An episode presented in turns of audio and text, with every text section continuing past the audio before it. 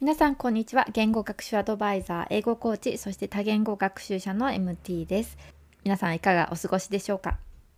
今回は暗記をして長期記憶にする静知化リハーサルという方法についてお話ししたいと思います。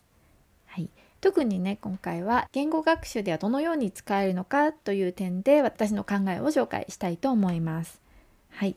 まず静知化リハーサル。という言葉をね初めて聞いたという方も多いかもしれないんですけれども、ね、実はすでに自分の言語学習で取り入れているかもしれません。うん、で今からね3つの例を挙げていきますのでもしねあの自分がまだね取り入れていなくて面白そうだなと思ったら、ね、ちょっとね単語やフレーズなんかを覚えるのに使ってみていただけると嬉しいです。では、えー、1つ目です。私の好きなね単語やフレーズの暗記方法の一つはあの自分の経験とか考えを書いて、ね、その書いてる時に、ね、表現したいことが分からなかった時に辞書とかでね調べて新しい単語を学んで覚えていく方法なんですけれどもまずねその文章とか書いたり言ったりしていて途中で調べますよね。分かんないものを調べてそこで終わってしまったらもう本当にもうそれまでですよね。そこであの新しい単語っていうのは記憶されないですね長期記憶になっていかないのでなのでその後ねもう一度、ね、同じことを話したり書く必要があります。ね、それで同じことを書いたり話したりしながら学んだ単語を、え頑張って思い出そうとしてみてください。ね、こうやって思い出そうとすることによって学んだ情報が長期記憶になっていくからです。うんね、これが一つですね。これも聖地かリハーサルの一つです。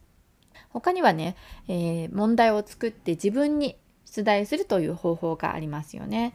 例えば母語で書いた文章を、えー、目標言語に翻訳するっていうね問題を自分に出してみて、ね、でまあその文章の中にもうすでに習った文法だったりとかフレーズだったりとかが入ってるといいですよね。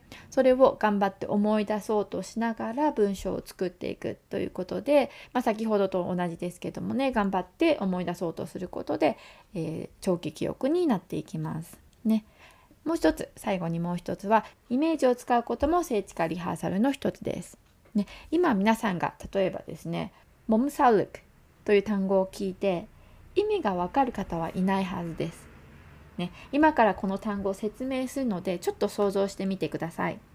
まず、モムサウルクは想像上の動物です。ね、ユニコーンみたいな感じですね。想像上の動物です。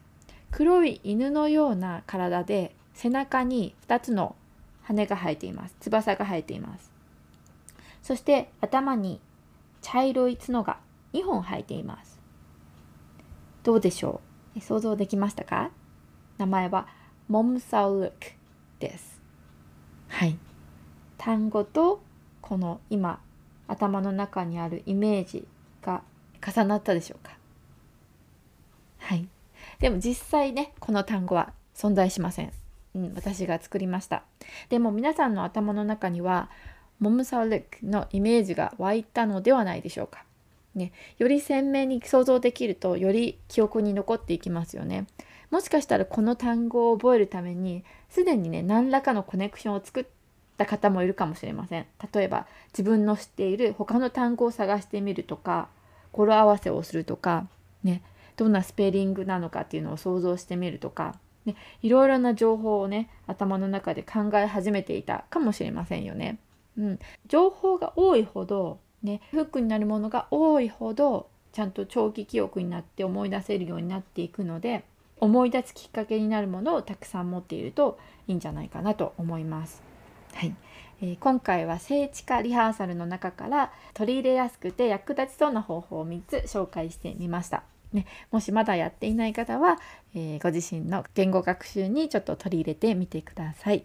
はい。じゃあ今回はここまでです。最後まで聞いてくださってありがとうございました。Thank you so much for listening and hope to see you next time. Bye!